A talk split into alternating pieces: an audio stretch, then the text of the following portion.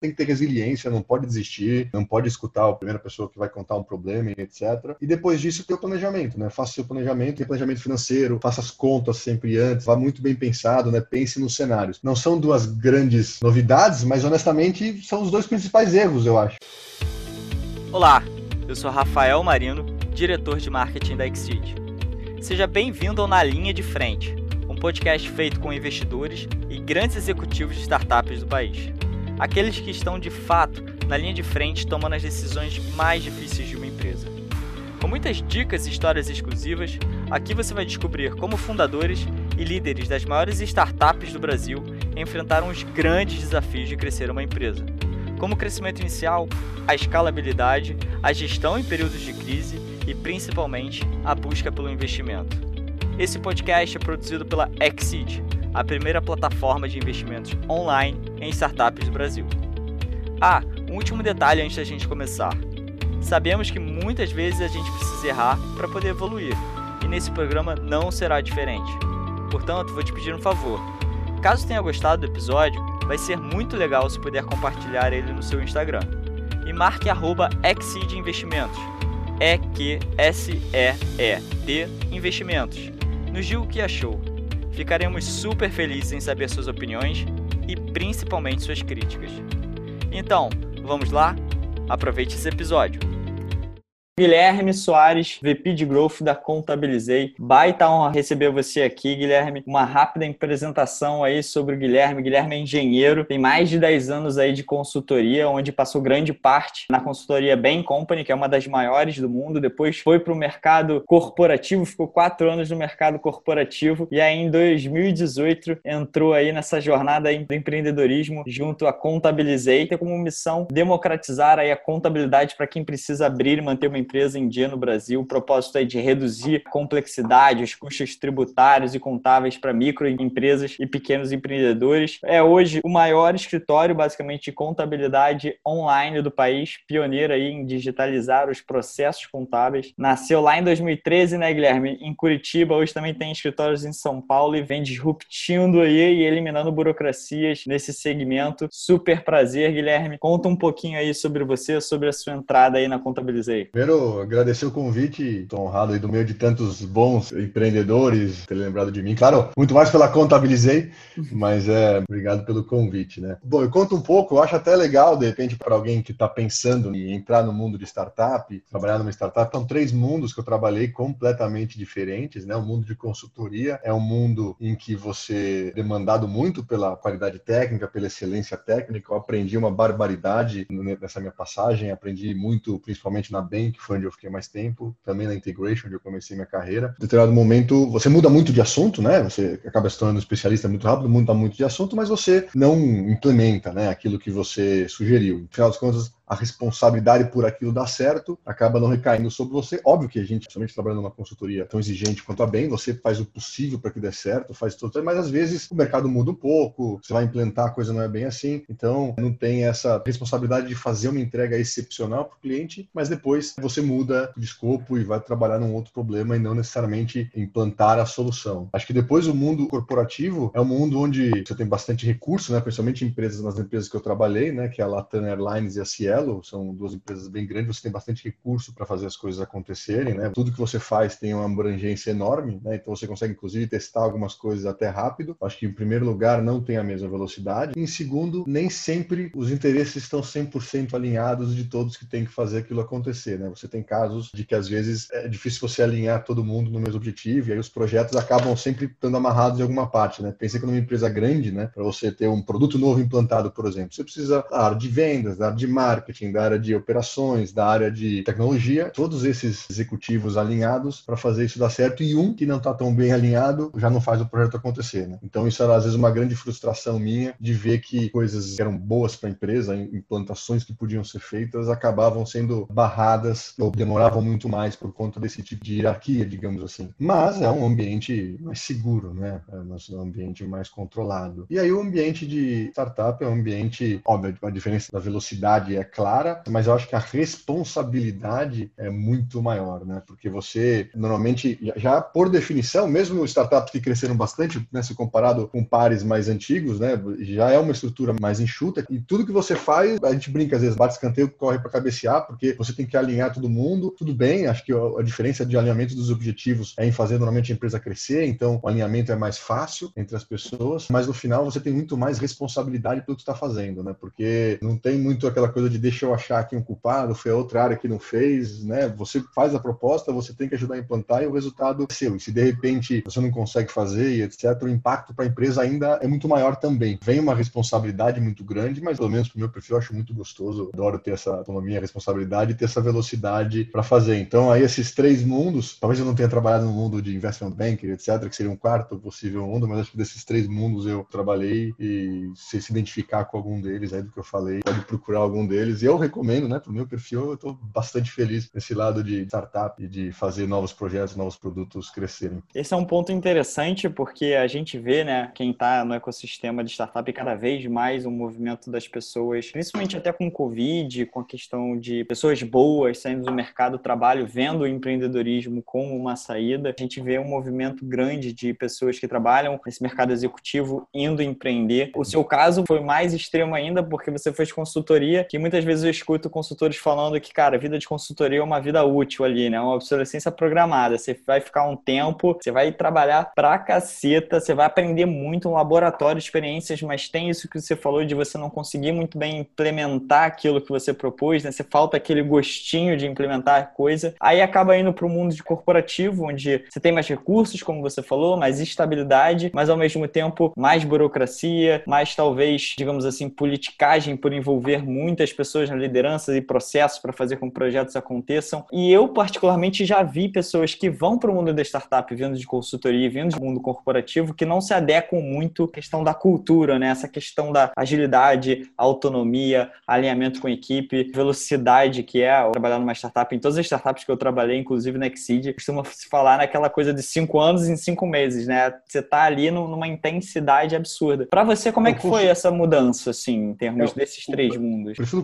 né? Tem muito consultor que ele gosta de estar tá muito envolvido no problema, né? É o problema, resolver o problema, e é isso que as consultorias são muito boas, mas às vezes ele não gosta tanto assim de estar tá ali no dia a dia, de ter que aí de repente tem alguma coisa que acontece de novo, fala, ah, eu gostaria de estar no novo problema, né? Uhum. Então, é, são profissão, tipicamente pessoas super inteligentes, mas que eles gostam de resolver o problema e às vezes não se adaptam. Outras se adaptam muito bem, né? Eu tenho colegas da Bem, eu tenho vários que se adaptaram super bem em startup e vários que tentaram e voltaram. Não falo assim, ah, sou mais o pessoa do problema aqui, de mudar de tema a cada três, seis meses. Se você pudesse desenhar, o que, que seria o melhor jeito de um consultor ir transicionando? O meu foi um, talvez um modelo bom, porque quando eu fui para a Latam, primeiro que eu, CEO né, da Latam Brasil, fui para de cargas da Latam e era um ex-consultor, então Luiz Quintiliano, aprendi muito com ele. Eu já fiz a transição com alguém que já conhecia as minhas dificuldades e eu fui primeiro para uma área mais de inteligência e aos poucos ele foi me dando, por exemplo, a área de implantação de projetos, depois uma área comercial na América do Sul. Eu fui indo relativamente aos poucos, fiquei mais na parte da área de inteligência, aí eu dominava, era mais um trabalho de consultoria. E aí, quando entrei na Contabilizei, cansei um pouco do mundo corporativo, vi que não era para mim esse mundo corporativo mais político, de empresas grandes. Procurei um fundo de investimento que os meus amigos conheciam, né, sabiam que conheciam muito bem as empresas, que é a Casec. Falei com um dos sócios da Casec e ele me recomendou, falou, olha, acho que uma empresa pelo seu perfil aqui, pelo seu momento, quem está precisando de alguém aqui que nem você, é a Contabilizei. Então, acho que isso é legal também, né? Então, se você quiser fazer essa transição, é legal também entender o momento. Mesmo startups, você tem né, startups com 50 funcionários, 10 funcionários às vezes, que está no momento X. É, eu entrei na Contabilizei, se não me engano, tinha 200 e poucas pessoas, então já tinha um porte legal e tem. Você pode considerar até o Nubank uma startup, de repente, que já é um outro porte, né? Os desafios são diferentes. O Nico Berman, que é sócio da Casec, ele entendeu o meu caso, gostou do meu perfil e falou: olha, eu acho que o melhor companhia para você agora é a Contabilizei, que está planejando fazer essa captação, que vai ter que achar novas vias de crescimento, tem que fazer esse novo salto de escala. Então é legal também entender qual startup né, é ideal para o seu perfil, para o seu momento, que isso varia bastante também. E é óbvio, é legal sempre conversar. Né? E aí eu acho que para startup, a melhor estratégia é você, de fato, não esconder nada, abrir tudo, falar do seu perfil, etc. Porque o que mais quer é que os dois lados deem certo. É muito caro para os dois lados se não funcionar. Às vezes você pode se esconder um pouquinho aqui, dar um tempo de adaptação. Vá sem segredos, que foi o que eu fiz. E aí, como eu entrei na contabilidade, também me ajudou, porque eu entrei em, em outubro para desenvolver um projeto específico. Eu tinha duas pessoas comigo para desenvolver esse projeto, né? O Vitor, já, o CEO, já tinha na cabeça que depois ele ia me colocar à frente dessa área que a gente chama Growth, não sei se a gente dá o nome certo para ela, depois eu conto o que, que é. E aí, depois de três meses que ele conheceu meu perfil, viu o projeto, ele conversou um pouco comigo, ele também fez um passo mais na segurança, que é tá bom, agora eu vou te dar a área como um todo. De certa maneira, planejamento, né, de falar, de ver qual é a startup, falar com o fundo que realmente está dentro das empresas e é muito bom. E aí, como eu assumir as interações com o Vitor, né, eu acho que facilitou também para que a minha transição para esse mundo fosse bem feita, bem controlada, bem diagnosticada, né? Até o Vitor, né, quando mapeou, você vai pegar essa área, eu mapeei que você tem esse, esse, esses pontos a desenvolver, já estava trabalhando comigo três, quatro meses. Foi um movimento que foi planejado e acho que até por isso vem dando certo. O combinado não sai caro, né? Basicamente é super gradual e planejada, né, a sua entrada. Fiquei curioso, como é que você acabou assumindo essa área de growth, que é, a gente vai falar um pouquinho mais sobre growth, que é um tema super hypado, muito vinculado ao marketing, growth marketing,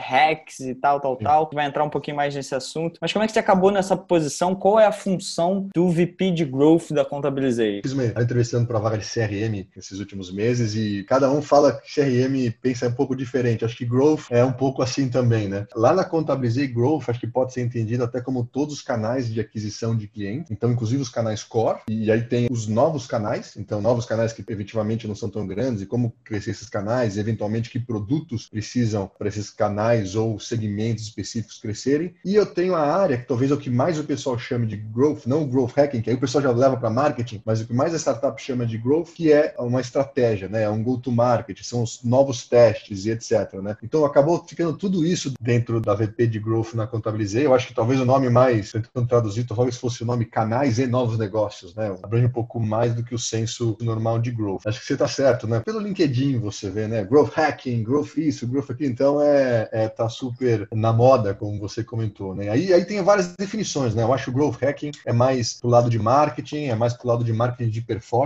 pro marketing digital, até o marketing inbound, né? Fazer o SEO, etc. Eu acho que o growth hacking, hoje, né? Quando você, quando profissional coloca aquele é, growth hacker, etc., tipicamente, no meu ver, é o cara que conhece aquelas técnicas de crescimento, de aquisição de leads, etc., no mundo digital. Eu acho que é uma coisa. E o growth, que até algumas startups chamam de growth, essa diretoria de growth, digamos assim, que é esse meu que eu chamo de novos negócios, aí é a área de criar novas coisas. E teve um dos sócios da Casec que falou para mim, né? Essa área de growth, né? Não a minha VP como todo, mas essa área de growth é a única área que falhar não é um problema, porque você tem que testar uma nova coisa, né? testa um novo produto, não funcionou, vai para o próximo. Né?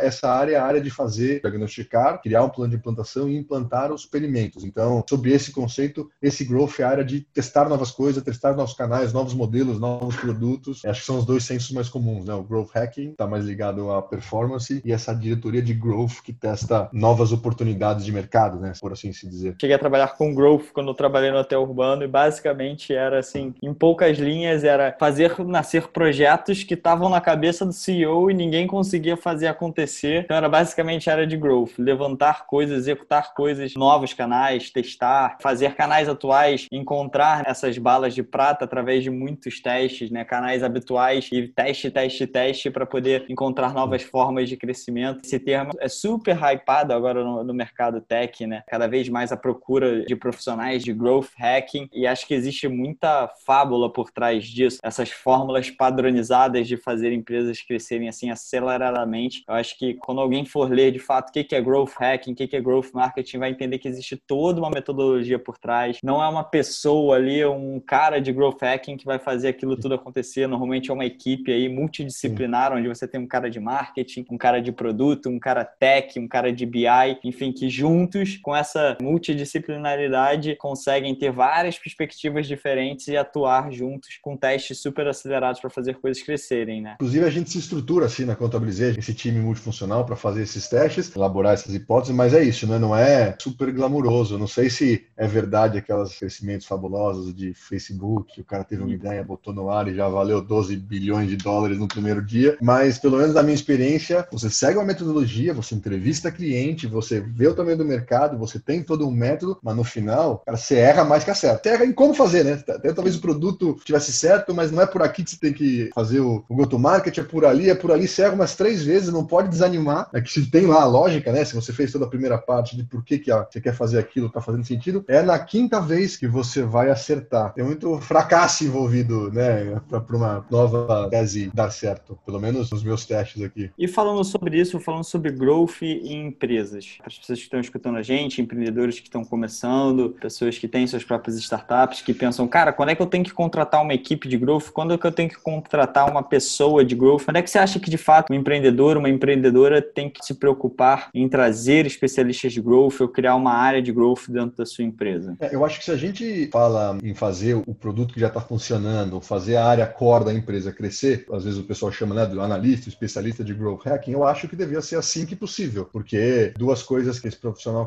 consegue, né? Primeiro ele consegue, óbvio, vai fazer, vai tentar escalar o seu produto atual, e a outra coisa ele consegue estabelecer vários testes. E a vantagem quando você consegue testar as coisas no meio digital, é que é mais rápido e mais barato, e as respostas também são mais assertivas, né? Então, supondo que mesmo que você queira fazer alguma coisa offline, é sempre recomendado que você tente testar alguma coisa parecida online para ver qual mensagem, qual público, né, que adere mais ao que você está tentando fazer. Então, esse profissional, né, quando é um profissional de nível que a média, digamos assim, consegue trazer ele e, ele entende o seu produto core, e aí você falou, legal, faz sentido testar no meio digital, nem que a aquisição não seja digital, mas para fazer um brand, para fazer awareness, eu acho que devia ser o mais rápido possível, porque você consegue uma via de crescimento e teste relativamente barata, no sentido que você pode testar várias vezes até fazer um grande investimento, né? A área de growth em si, é que foi essa que você comentou, que você até trabalhou, é quando o seu core está bem assentado, ele está bem estabelecido já, porque é uma falha comum que acontece e aí acontece em todos os, os, tamanhos de empresa, a gente via muito, eu via muito isso na época de consultoria, é você tentar começar a investir numa nova coisa e tirar foco, né? Por mais que o growth às vezes fique um pouco isolado, somente em startup ele vai consumir recursos do core, né? E você às vezes até tem budget limitado, então você antes de, de estabelecer o seu produto principal, não encontrou a fonte aqui ainda, mas você já começar a divert recursos, esforço, etc, com uma coisa nova, pode te atrapalhar. Então, na linha de tentar fazer o atual, né, o core atual crescer, eu acho que é mais rápido possível. Na linha de contratar uma área nova e botar a gente pensando só em coisa nova, etc, etc, eu esperaria você ter o seu core bem estabelecido. Aqui eu estou bem, aqui eu já tenho meu modelo, aqui está funcionando legal. Agora eu vou pensar em outras coisas, seja para escalar em outros canais o meu core, ou seja algum produto adjacente, né? Alguma coisa que tenha que faça sentido. Eu também não sou fã de gerar um negócio totalmente disruptivo, né? O cara vende, sei lá, eu, ele tá, tô fazendo, eu contabilizei e resolve investir no mercado de vestuários. Ah,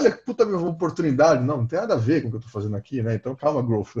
Vamos fazer os passos mais lentos ou mais perto do meu core. Então, também acho que é um cuidado que tem que tomar. Mas eu vejo dessa forma, né? Ter, acho que vamos ter o core bem estabelecido primeiro, antes de desviar recursos para novas coisas. É, sem dúvida. O que é a literatura aí, né? Se você for ler o livro do Sean Ellis, aí, o cara que é o pai do termo, que fundou isso lá em 2008, que foi o cara que com um grande case lá, que criou o programa de convidar amigos, né, de graça lá do Dropbox, ele fala muito sobre a questão da empresa já ter um product market fit, ou seja, a empresa já ter uma certa retenção, né? Pessoas voltando para o seu site, já ter um ciclo de retenção para você aproveitar isso e focar nisso. Antes de você ter ali uma retenção legal de cliente, não adianta você focar em growth. Você precisa encontrar seus canais que trazem gente o tempo todo, né? E deixa eu te perguntar, Guilherme, nesse sentido, ah, beleza, tenho aqui uma startup, pô, já tenho meus canais aqui que eu já tenho calculado que eles funcionam, que enfim, que são sustentáveis acho que estou preparado para trazer alguém de growth aí para pensar no crescimento, na escalabilidade desses canais, na aquisição de novos clientes. Como é que você acha que é o perfil dessa pessoa que trabalha com growth? Eu gosto do perfil ex-consultor, que já foi para o mercado, né, que já viu que gosta dessa parte de implantar. Porque eu te falei, o problema desse perfil é que às vezes o cara super experiente vai fazer um diagnóstico super bom, mas depois na hora de implantar não vai saber mobilizar, não vai saber como fazer, não vai saber o que ele faz se o primeiro teste não der certo, né, que ele precisa arrumar. Então eu gosto desse perfil de alguém que trabalhou com planejamento estratégico, não necessariamente consultoria, mas alguém que tem um racional talvez bastante estruturado, né, para criar as teses numéricas e buscar, porque cada exemplo aqui vão expor ninguém, mas às vezes tem um produto que você fala assim, não, esse produto é super legal, etc. Eu falo, é, mas para qual tamanho de público? O público é muito pequeno, mas em que momento que esse cara vai contratar isso? Então, alguém que consegue criar esse racional, mas que depois tenha essa capacidade de mão na massa. É importante, principalmente no caso de startup, né, ter um cara que não tem o glamour, né, eu não vou, eu fico só aqui na parte de estratégia, etc. O cara tem que, vai ter que meter a mão na massa, né? A gente tem um novo case aqui que a gente está bolando, eu estava entrevistando. Eu falei assim, ah, eu quero participar de algumas entrevistas com o usuário final do produto, né? Ele tem que ter essa visão de um pouco de mão na massa, vai sujar a mão de graxa, né? O cara vai ter que ir lá, vai ter que entender, aí ele vai ter que conversar com o pessoal de operação para saber aonde vai pegar, porque outra coisa que acontece muito com novas ideias, né? Você põe para rodar, beleza, maravilha, você vendeu muito bem, o cliente comprou, aí chega aqui, a empresa não estava pronta para operar. A gente teve até um, um caso super, um super curto, eu, eu, eu tive um desalinhamento de 15 dias de um um produto novo que eu coloquei com o COO, e aí na hora que entrou, teve uma disrupção no canal de atendimento do meu cliente, né? Porque o meu cliente ficou muito bravo. Aí meu CEO me ligou, né? Ele foi um pouco bravo comigo também. Eu não o tinha avisado a tempo. Em 15 dias ele solucionou. O Charles é super competente. Entendeu? Foi um erro meu. Né? Se, eu, se eu crio isso recorrente, quando entrar uma coisa nova, né? Por mais brilhante que seja, não vai funcionar e você vai abandonar, vai queimar o filme, etc. Então, é um profissional, de certa maneira, um pouco mais difícil, porque ele tem que conseguir fazer essa estruturação, mas eu não acredito, principalmente em startup, no cara que monta o projeto e entrega para uma outra área executar. Eu não sei, eu não acredito. O meu time que eu montei aqui, o, o, o pessoal faz tudo. Eles olham, fazem tudo, etc. E agora eles estão lá executando. O primeiro cliente foi o meu especialista de growth que atendeu o cara, sabe? Então, porque eu quero que eles, de fato, vejam como tem que ser feito e ajustem, né? E como tem essa questão de teste, às vezes dá errado mais do que acerta, tem que fazer o teste, tem que devolver para o planejamento. É importante que seja pelo menos uma mesma pessoa acompanhando esse processo como um todo. Se for fazer uma entrevista, o cara começar, não, porque eu não faço mais planilha de Excel, agora quem faz, não, eu não entrevisto mais. O cara muito glamuroso, que às vezes acontece, recomenda para ele uma área de planejamento estratégico numa grande empresa. É mais o fit. Fantástico. É um PDCA acelerado aí, né? Teste, teste, teste, teste. Sei lá, de 100 testes, às vezes você acha um, dois e que dá essa bala de prata que é a fábula que todo mundo fala, só que ninguém sabe do resultado ali do trabalho por trás, né? por trás é.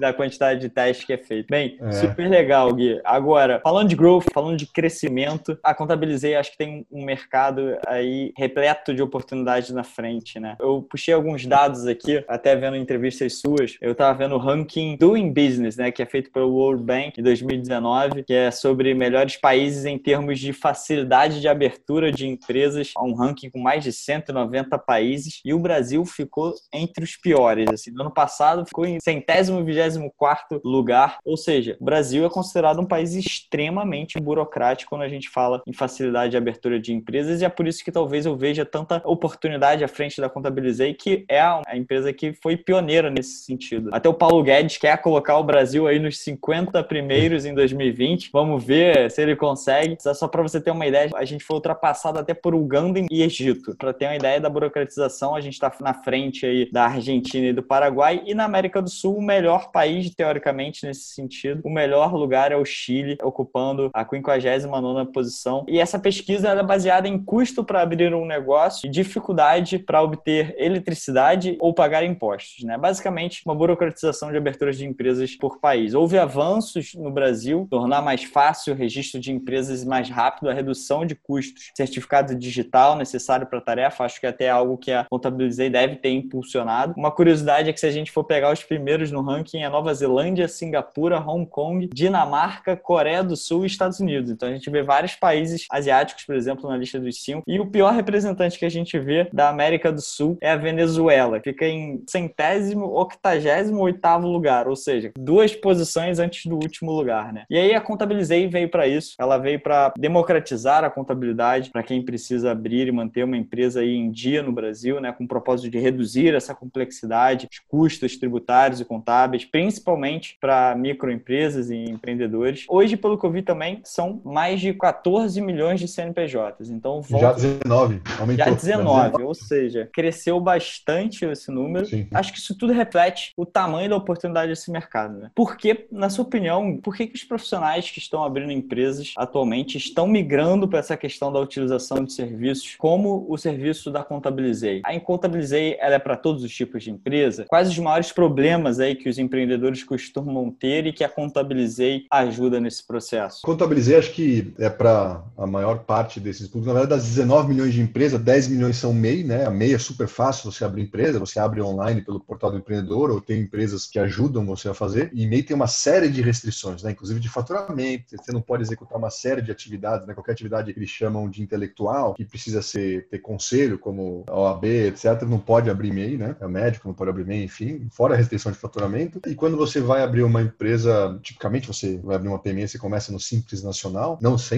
mas tipicamente começa no Simples Nacional. Então a gente tem aí um universo de 9 milhões de empresas. Se você pensar que empresas super grandes, né, talvez com mais de 20 funcionários a gente não atenda, está me sobrando aí na, na, casa de uns 8 milhões de empresas. Então é um mercado de fato bastante grande. Né? A gente foca nesse empresário desde o do autônomo, seja um arquiteto, um dentista, etc., até um, um pequeno empresário. É, tipicamente o nosso perfil vai até 5, 10 funcionários. Né? Esse é o perfil é o nosso target, né, para varejo e serviços, né? A gente não atende indústria que a contabilidade é um pouco diferente.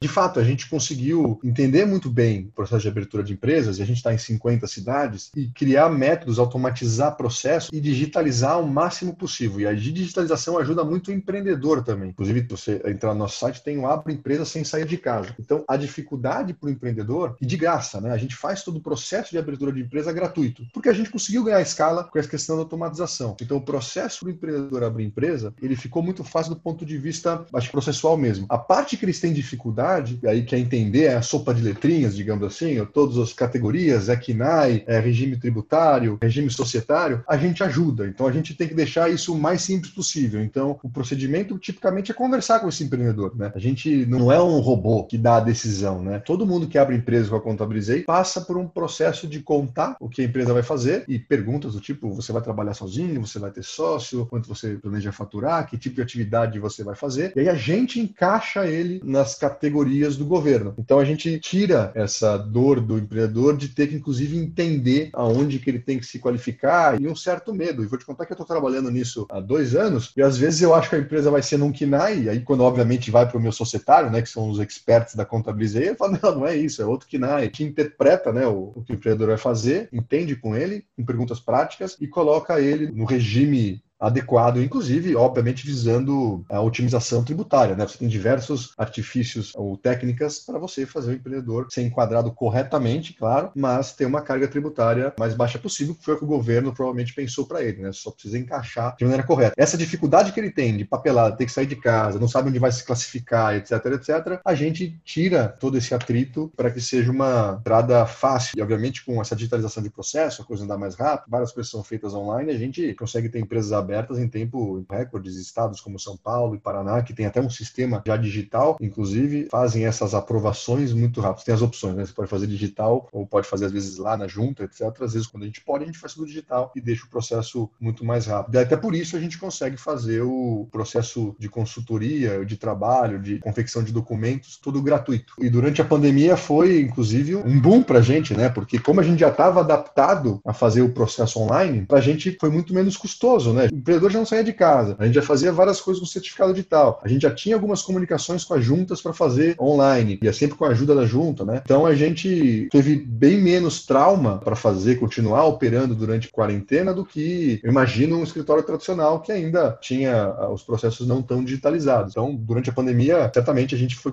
E aí o próprio empreendedor busca, né? Ele fala, puxa, agora tem que ser tudo online. Como é que eu faço? Abrir empresa online. Aí eu dou opção. A abertura é online, a consultoria é sempre pessoal. Não tem jeito. A gente tem que entender o que o empreendedor vai fazer para conseguir classificá-lo direito, mas a gente faz o processo todo online e aí, além de tudo, consegue ganhar escala, como eu comentei. Ou seja, é uma mistura aí de facilidade, de praticidade, de ajudar nesse processo, de simplificar esse processo que é super burocrático, né? Sem fazer jabá, mas já fazendo aqui, a gente na Exige, a gente usa Contabilizei. O pessoal, assim, elogia bastante o serviço. Inclusive, o pessoal ficou super feliz que a gente falou que a gente ia ter o episódio com vocês. Bom. Então, eu acho que é um pouco disso. É um pouco da praticidade, Inclusive... da facilidade, quebrar essas burocracias, né? Inclusive, o país, ele tem ainda um índice de informalidade muito grande. O que a gente viu é que boa parte dessa informalidade é pelo medo e custos antigos de abrir uma empresa. Então, não era nada incomum você, há quatro anos atrás, pagar mais de um salário mínimo só para abrir empresa. Difícil, mais as taxas. Claro, né?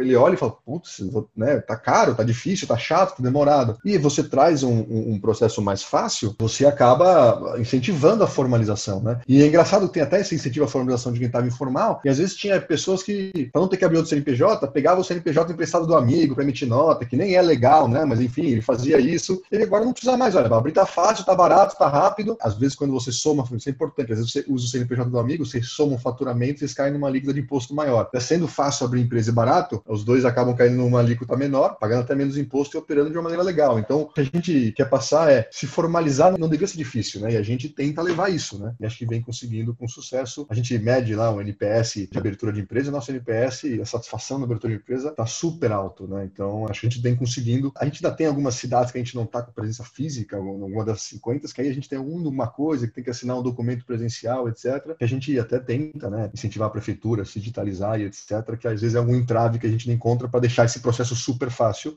Mas o Brasil, eu vejo, a gente de fato não está numa posição boa e é um país burocrático, mas eu vejo os governos, tanto estadual como federal, federal como municipal se movimentando para tentar deixar isso mais fácil. Né? Teve até agora, o governo de São Paulo tirou a taxa da junta comercial para abertura de empresas. A Contabilizei até resolveu pagar o resto, né? Então tem, às vezes, um certificado digital que você precisa fazer e etc. A Contabilizei está dando o certificado digital para que o empreendedor abra a empresa sem pagar nada, nada. Mas é um esforço, é um exemplo de um governo que está enxergando que a formalização precisa ser facilitada, barateada, e é bom para todo mundo, né? É bom para a pessoa, é bom para o governo, que vai ter mais impostos de maneira legal a serem arrecadados e etc. Fantástico. E até tocando nesse ponto que você levantou sobre o Covid, sobre a digitalização forçada, que isso desburocratizou vários setores, né? Por exemplo, telemedicina, enfim, vários setores aí avançaram com isso. Que mudanças você viu ocorrer por conta dessa digitalização forçada? Se a gente for falar sobre os perfis de clientes abrindo novas empresas, houve alguma, por exemplo, mais mulheres ou regiões que afloraram nesse período? Quais foram essas mudanças aí que você viu acontecendo com os clientes da Contabilizei? A gente viu duas coisas aqui, né? A primeira, uma busca por profissionais mais digitais. Então, os serviços digitais, vamos supor, marketing digital, até de repente quem queira prestar um serviço online, aí o, mundo online ele tende a ser mais formal do que o mundo offline. Então, a gente viu muita gente abrindo empresa porque a demanda por serviços online ou trabalhos, né, online, digitais etc, ficou muito alta. Então, vamos supor, a consultoria de tecnologia, né, uma software house, que aí a empresa está agora, todo mundo está em home office, você precisa ter um software que funcione melhor, uma integração, o, o serviço vai mais estar aqui. Então, a gente viu várias empresas que vão prestar esse tipo de serviço, abrindo empresas para prestar esse tipo de serviço, inclusive para grandes empresas, tá? E aí, profissionais até, né, vendo esse momento, então, às vezes alguém que trabalhava numa empresa grande que fala, puxa, eu posso vender esse meu serviço para outras empresas, ele abre o seu negócio, às vezes ele começa como freelancer, né? Começa ali como uma complementação, testa um pouco o mercado, deu certo,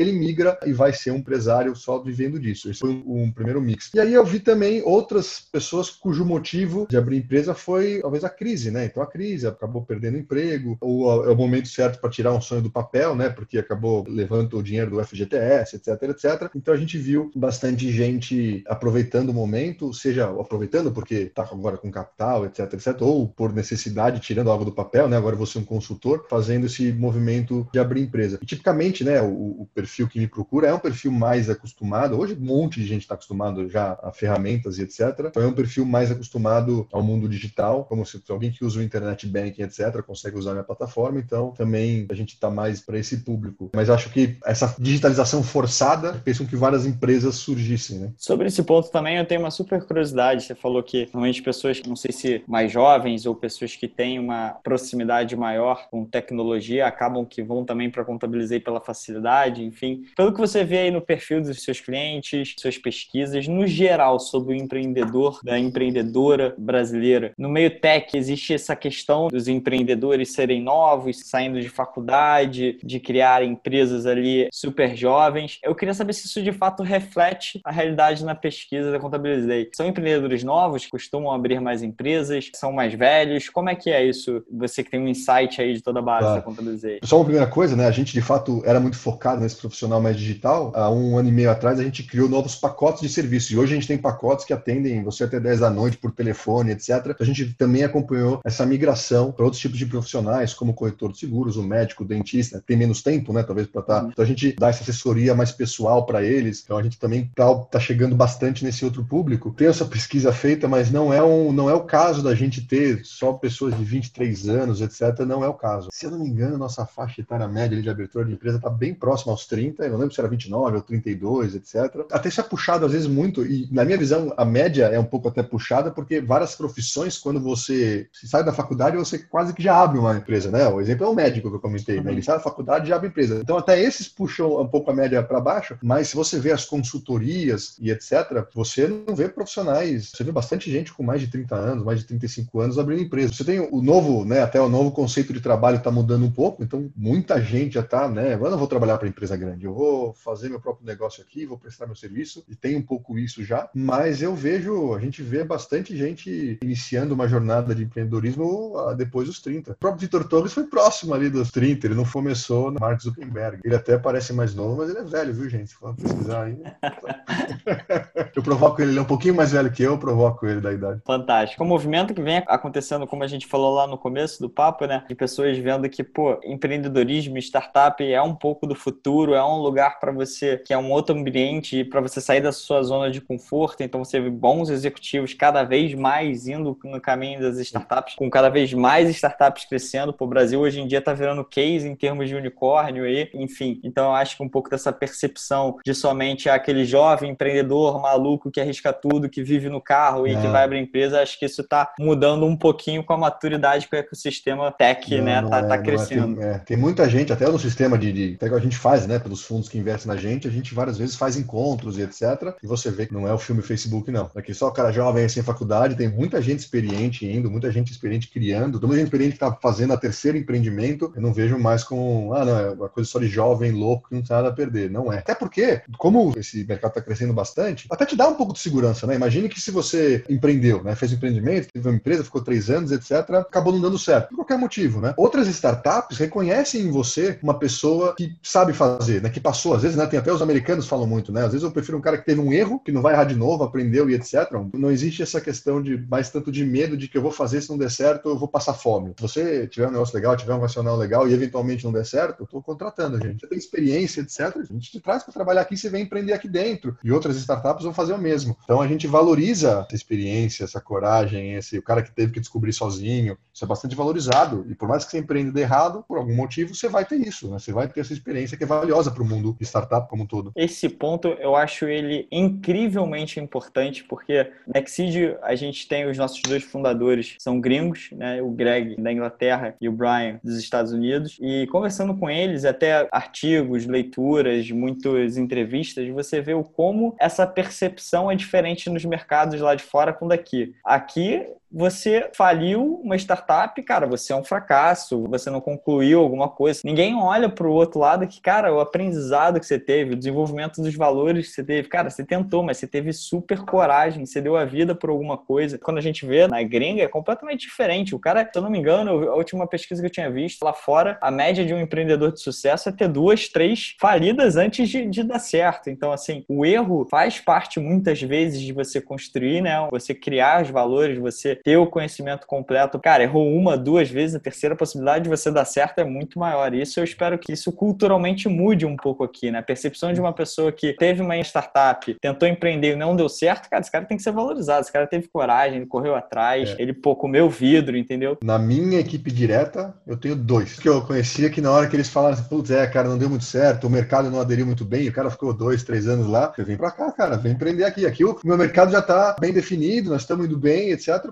Poxa, traz sua experiência para cá. E são duas pessoas que, inclusive, estão já na empresa há mais de ano, estão super bem. Então deram super certo na contabilizei. E eu, de vez em quando, busco, viu? Confesso, de vez em quando, eu fico lá olhando alguém, algum amigo meu que empreendeu, algum conhecido. Não que eu torça pelo fracasso de ninguém, pelo amor de Deus, mas se tiver alguma dificuldade aqui, quiser aplicar essa coragem e conhecimento aqui na Contabilizei, vai ser mais que bem-vindo. E falando em empreender e em dar certo, cara, acho que a Contabilizei é um dos cases que vem dando cada vez mais certo, uma empresa cotada aí para se transformar em unicórnio. Eu acho que vocês nem gostam de pensar sobre isso, a maioria dos empreendedores que eu converso sobre isso, não quer nem saber desse lance de unicórnio, foco no business, foco na execução, no crescimento da empresa. E aí, ano passado, vocês começaram um ano super bem, vocês receberam um aporte aí de 75 milhões de reais em investimento, maior aporte da empresa, que esse montante aí, além de expansão do negócio, também seria destinado aí para atrair talentos, até como você é, acho que continuam querendo atrair talentos, ampliando o quadro executivos da fintech. E aí, em 2020, assim, acho que como todos os setores, como a digitalização destravou a burocracia, né, e trouxe mais agilidade, a gente falou um pouquinho disso. Eu imagino que é o processo de abertura de empresas, adoção de tecnologia e também por conta do foco da redução de custos, eu imagino que a Contabilizei e o segmento que ela está inserida também foi talvez impactado positivamente por conta da pandemia. Como é que você viu esse impacto, não do lado da Contabilizei, mas do lado dos empreendedores que estão abrindo? Eu acho que na questão de empreendedor, aí eu estou colocando empreendedor, não necessariamente empreendedor aquele que vai construir uma empresa para virar unicórnio, etc., mas o empreendedor que vai ter um negócio mesmo, né? Um, um negócio de cinco funcionários, etc. A gente viu, durante os meses difíceis da crise, basicamente foi abril e maio, a gente viu uma queda na abertura de empresas, tá? Essa queda foi bem forte. Mas já a partir de julho, o patamar de aberturas de empresa já foi maior do que janeiro, fevereiro, né? Obviamente, fevereiro considerando por dia útil, né? Então, esse patamar, tipicamente até são meses fortes de abertura de empresa, o patamar de abertura de empresa já foi maior e o mês passado, os nossos também, mas por dados até de mercado que a gente tem acesso, foi maior ainda. Então, eu acho que, um pouco por essa demanda que eu falei, né? Demanda de serviços digitais. Meio digital já, já sabe que pode prestar serviço e até, eventualmente, por pessoas que deixaram o mundo corporativo, eu acho que essa abertura de empresa cresceu bastante versus os meses né, de pandemia e hoje já está num patamar maior do que no começo do ano. E a gente teve também a migração, né? Porque tanto pela economia, né? Os nossos serviços, porque a gente consegue escalar os processos por ter processos digitalizados, a gente consegue cobrar preços mais baratos que uma contabilidade tradicional, tipicamente. Então, economia e a queda do medo de não ter um local físico. Porque você nem podia ir no local físico, né? Aí o pessoa aqui na Contabilizei, ele pode escolher falar pela plataforma, por chat, por WhatsApp, por telefone. Fez com que a pessoa meio que usasse outros serviços, não de maneira física, até supermercado, né? Que ele começou a fazer pelo aplicativo. Acho que isso tirou um pouco de medo também. Olha, eu posso fazer um monte de coisa sem ter um local físico presencial para ir, fazendo por telefone, por exemplo, ou pelo celular. Então, a migração de empreendedores atuais para Contabilizei também teve um impacto, porque pelo preço quanto pelo entender que pode se realizar os serviços de maneira remota, tirou esse medo de alguns empreendedores de não ter alguém lá com local físico para visitar. A gente viu essa mudança de comportamento do pequeno empresário. Ou seja, super interessante. Isso aí eu não fazia ideia que isso tinha acontecido, né? Um dado super interessante que, obviamente, dá para se imaginar a queda né, da abertura de empresas por conta do Covid. Agora, esse número maior do que antes, por conta de pessoas migrando, fazendo serviços online, saindo do mercado executivo e talvez querendo ir atrás do sonho, enfim, não fazia ideia. Espero que essa geração consiga de fato crescer usando a Contabilizei. Né? Inclusive, os dados de agosto a gente ainda está coletando, mas o, o, governo do estado de São Paulo até soltou uma nota dizendo que foi o recorde histórico de abertura de empresas no estado de São Paulo. De fato, maior do que pré-pandemia. Fantástico. Quanto mais empreendedores, mais soluções, melhor para o cliente final. Espero que a gente cada vez fique driveado um pouquinho mais para essa cultura do empreendedorismo. E é que... quem mais emprega, né? Quem mais emprega é o pequeno empreendedor, quem, né? Acho que bom para o país como um todo todo. E falando sobre isso, sobre o país como um todo, é sobre economia, sobre investimento, como é que você vê é, a questão da economia atual, juros baixos e o crescimento de investimento nesse capital privado? Né? As pessoas estão tendo que agora aprender a investir, a investir diferente, a investir com pensando, num, não tem mais aquela moleza dos 15% ali todo ano. Uhum. Na, e muitos empreendedores falam que para boas empresas, isso é um dado aí que eu até puxei dos próprios episódios que a gente gravou, muitos empreendedores falam que para boas empresas, para bons empreendedores, para uma boa tese, hoje tem muito mais capital é, é, disponível por conta de fundos, mais modelos de investimentos disponíveis. A Exige é um desses aí que vem como modelo alternativo disponível para receber investimento. Você concorda com isso? Como é que você acha que é essa questão do investimento no capital privado para ajudar nessa retomada? Você falando até que dados históricos de crescimento de empresas, não, não somente sobre startup, mas empresas no geral, uhum. e sobre essa disponibilidade de modelos de investimentos alternativos e de capital para crescer. Você concorda com isso? Eu concordo, mas eu concordo sobre sobre uma ótica de disponibilidade de capital, né? Eu acho que duas coisas aconteceram. Obviamente, com todo o public equities mais baixos e etc., você tem uma entrada em, em, outras opções. E a Bolsa Brasileira é um exemplo disso, né? Eu acho que talvez você tenha os dados aí frescos, eu não estou com os dados aqui, mas o número de pessoas físicas que entraram na Bolsa no Brasil depois dessa grande queda de juros aumentou bastante. Em matéria de fundos e private equity e venture capitals, eu vejo que a liquidez existe, né? E está até grande. A questão é que os investidores estão muito mais rigorosos. Quando você tem uma crise, né? Como a que passou, claro que tem aquele cara que deu um baita azar, né? A crise me pegou exatamente onde era o meu, vou, sei lá, vou pensar, o cara que estava abrindo academias, como é culpa dele. Mas você também vê algumas startups que estavam super alavancadas, né? Super alavancadas de um jeito até arriscado, terem dificuldades. E aí os investidores, pensa num investidor que acabou de perceber que aquele investimento dele eh, não vai render o quanto ele esperava e etc. Então, apesar de ter um excesso de capital, a gente vê os investidores muito mais rigorosos, fazendo muito mais pergunta, muito mais preocupados, né? Muito mais pensando, e num cenário cenário de estresse, uma outra crise, daqui a três anos, um cenário de estresse, você resiste, por quanto tempo você quebra? Então, é, a exigência está maior por parte dos fundos, e eu acho que eles estão certos. Então, tem esse antítese aí de, de, de mais dinheiro, mas também o um maior rigor para colocar capital. E aí eu acho que acaba causando mais dinheiro disponível ainda, né? Porque menos se coloca, e até o ritmo, né? Que vinha num ritmo forte de venture capitals, investindo, etc. A gente vê as notícias, acho que voltou um pouquinho agora, mas não, não seguiu no mesmo ritmo. Né? Isso faz com que outras métodos também se tornem bastante atrativos, né? Mais gente vai para esse método, dado que 15% não é tão fácil. Então você também acha que, como uma boa opção de equity, né? Ter esse equity de pequenos investidores concentrados em empresas como a de vocês faz total sentido para fazer esse primeiro passo, para fazer o seed,